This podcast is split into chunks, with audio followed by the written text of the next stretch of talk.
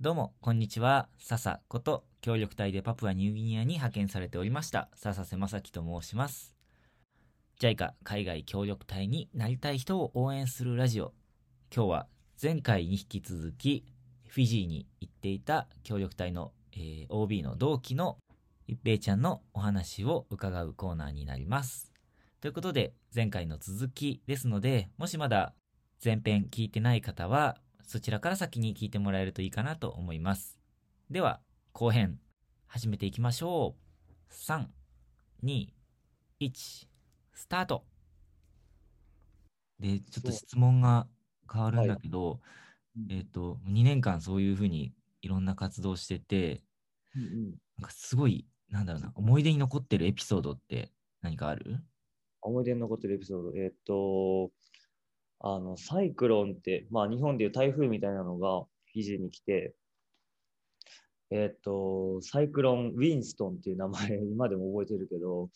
あの、史上2番目に大きいと言われてるサイクロンで、で、もうほんまにフィジーの何倍もの大きさの サイクロンがえー、来て、で、何やったかな、そう一回こう、ブワーって来て、ほんまにもう家が飛ばされそうなぐらいやばくて、で、あどっか行ったと思ったら、そのサイクロン、ウィンストンが何を思ったか、またこうぐるって戻ってきて、え。ー、もう一回直撃して、2回その史上最強が来るみたいなのがあって、で、その時に、あの、まあ、うちは大丈夫やったけど、もうフィジー人の家とかの飛ばされまくって、で、学校もほとんどみんな飛ばされてしまって、あの、学校がない状態がもう何ヶ月も続いたっていうのがすごいこう印象的な出来事で、なんか屋根が飛ばされてんのに授業してるとか、えー、それこそ青空教室みたいな感じで、外に黒板持ってきてやるとか、なんか。飛ばされるっていうのは、うん、本当に屋根がなくなっちゃうとか、建物が。そう、建物の基礎しか残ってないとか、うわ山奥の学校なんて全滅してる学校たくさんあって、うん、本当にこう、あここに学校あったんやみたいなぐらいに壊れてたりとか、ーうんうん。うん、ちょっとしたとこでも本当屋根は飛ばされてて、あのうん、天井がない学校みたいなとか、それはすごいね。大変だね。そうなんよね。それはでも、フィジーの人はほんまにすごくて、日本やったらそこでこう、うわあ、明日からどうしようみたいな感じになると思うんやけど、フィジーの人みんな笑ってて、えー、また家ぐらい建てればええやんけ、へへへみたいな感じとか、なんかそんなに食べ物もないのに、食べ物食べていけよみたいなとか、写真撮ってけ撮ってけみたいなとか、なんかそういう、あ、なんやろう、もう生きる力というか、うん、今でも覚えてるけど、すごいみんな笑顔やったな、毎日っていうのがあって。はあ。その幸福度ナンバーワンは、そこにああるのかもね。その人？人のうんうん。なんとか生きる力というか、力強さというか、うんうんうんうんうん。どんな状況でも楽しく過ごせるっていう。そうで結構その残ってるのがあの教育事務所っていうところにいて働いてたからこう学校の状況とかを調査しに行かなあかんのね。でサイクロンの後どうなったかみたいなのも、あの車で回っていくんやけどその時にこう一人山の中におっちゃんがいてでおっちゃんがめちゃくちゃ笑顔でこっち見てるから 何かなと思って行ってみたらなんかうちの家見ていってくれよみたいな感じで言ってで、その人の家見たらもう本当に屋根飛ばされてて、ほとんどなんか家っぽくないんやけど、なんか俺はここで寝てんだよみたいな感じで、あのなんかキッチンの、なんて言ったらいいのかな、あの調理台みたいなところに寝てるところを、すっごい笑顔で見せてくれて、なんだこの人はみたいな。こんな生きる、なんて言ったらいいのかな。なんでこんな笑顔でこの人はいるのかなとか。うーんその先の学校行って、ほんまに山奥の学校で、町まで2時間とか車でかかるとこやから、うんスーパーに行くのも一苦労なとこなんやけど、そこはも自分たちが行ったら、まずこう、お茶とか食べ物を出してくれるんやけど、食べ物なんてそんなあるはずじゃないのに、なんかお客さんが来たら絶対こう、もてなすみたいなのがあって、もうなんか、食べ物がなくて被災してるのに、そんな、あの、おもてなししてくれるんや、みたいなのが印象的やったかな。いやー、温かいのかうん、おもてなし文化なのかわからないけど、すごく、自分もそれ、そういうのパプアニューギニアの時にあって、うんサイクロンとかではないんだけど、うんうん、貧しいはずなのに、行くとすごくもてなしてくれる家族がいて、なんなんやろね。何なんだろうなって。うん。心が豊かすぎるのかな。なんなんやろうんな。なんか自分たちってなんなんやろうってよく思わされたよいやわかる、それ。ね。うんうん。なんなんやろう、あの人たちは。ねえまあ日本だと、ね、さっきの話に戻るけど、例えばなんか、うん、震災とか、あのん、災害が起こった時に、うん、体育館、学校の体育館とかで共同生活とか始めると思うんだけど、うんなんかそこで笑ってる人たちをあんまり、うん、メディアがそう映してるだけなのかもしれないけど、想像ができないなーなんて思って。あの、行ったこともないのにね、こんなこと。ボランティアとか行ったわけじゃないから、こんなこと言っていいのかわからないけど、うんうん。だからそういうポジティブ力が、フィジーの人すごいんだなって。うんうんそうな、何があってもやっぱ笑ってるよなぁとう思ってん。こっちもやっぱり笑顔が増えるから、それがまたすごいなと思って。ああ、影響与えるんだね。うん、なんか協力隊のそれこそ同期じゃないけど、先輩かうんうんの人で、日本であんま笑わんかったって人が、フィジー来てからめちゃくちゃ笑うようになって、あ、自分もそのタイプかも。あ、そうなのね。うん。うん、笑い方があ分かった気がする。あー、なるほどね。うん。こんなに思いっきり、なんだろう、声を上げて笑っていいんだとか、笑顔ってこう作るんだみたいなのが、うんうんまあ、不器用だったこともあって、日本にいた時はあんまよく分かってなかったんだけど、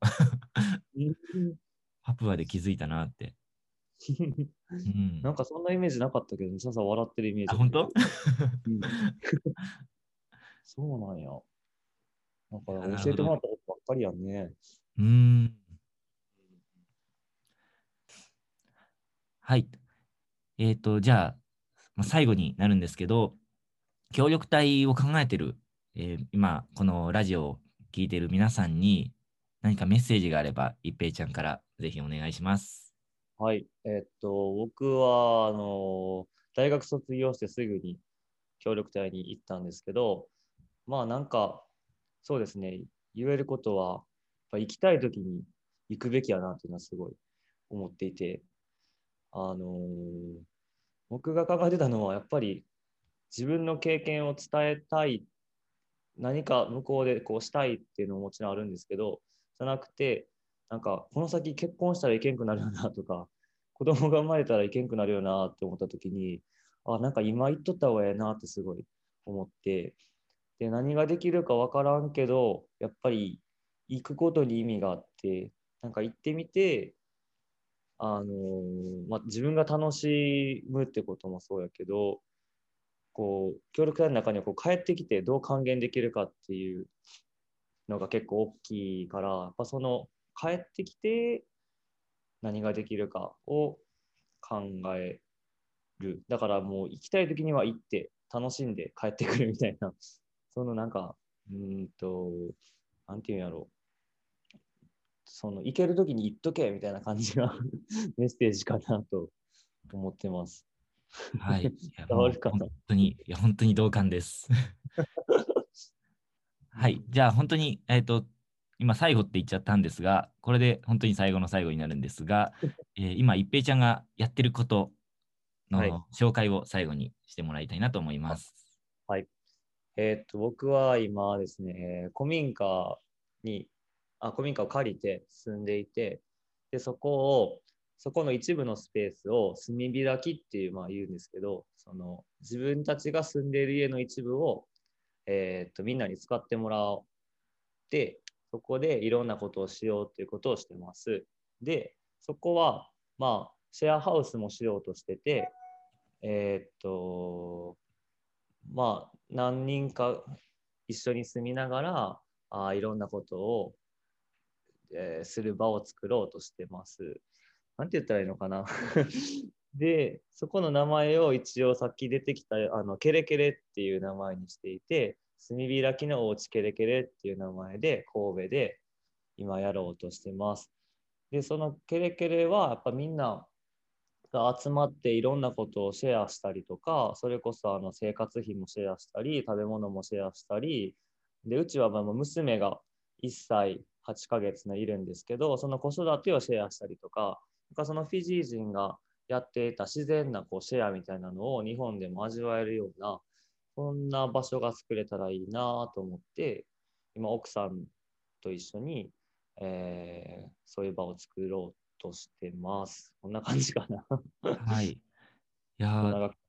娘の子育てをシェアって素敵だよね。うーん、結構フィジーは当たり前になんか違うとこの子が来て、ちょっと見とうんいてとかって言ってあったから、なんかそういうのが日本でもできたらもっと子育てが楽なんじゃないかなっていやー、いいね。うんその、フィジーで学んだことがそこに詰まってると思うんですけど、あの、一平ちゃんは帰国してから、あの、こうやってやりたいことを実現させている、すごい幸せそうな友達の一人なので、ぜひ、あの、皆さんも行ってみてください。あと、ホームページか、ホームページあるんだっけ？えっと、インスタかなインスタ。じゃあ、はいそのインスタか何かのリンクを、えっ、と、説明欄のところに貼っておくので、皆さんよかったらクリックしてみてください。お願いします。ということで、一平ちゃん今日はありがとうございました。ありがとうございました。はい。ということで、えーいかがでしたでしょうか？協力隊 OB のフィジー隊員だった一平ちゃんと、いろいろとお話をさせていただきましたが、いやー、ケレケレ、いいですよね。あの、ケレケレっていう言葉も素敵ですし、言葉自体ね、なんか響きというかね、あのみんなで分け合うっていう意味も素敵だし、なんかフィジーに行ってみたくなりましたね。あと、一平ちゃんがやってる、あの神戸、神戸だったかな？でやってる、ケレケレっていう炭開きの家。そこもね、ぜひ僕も行ってみたいなと思います。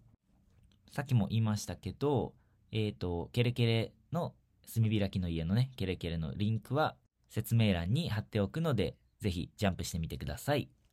それでは今日も最後まで聞いてくださって本当にありがとうございました。また次回のラジオでお会いしましょう。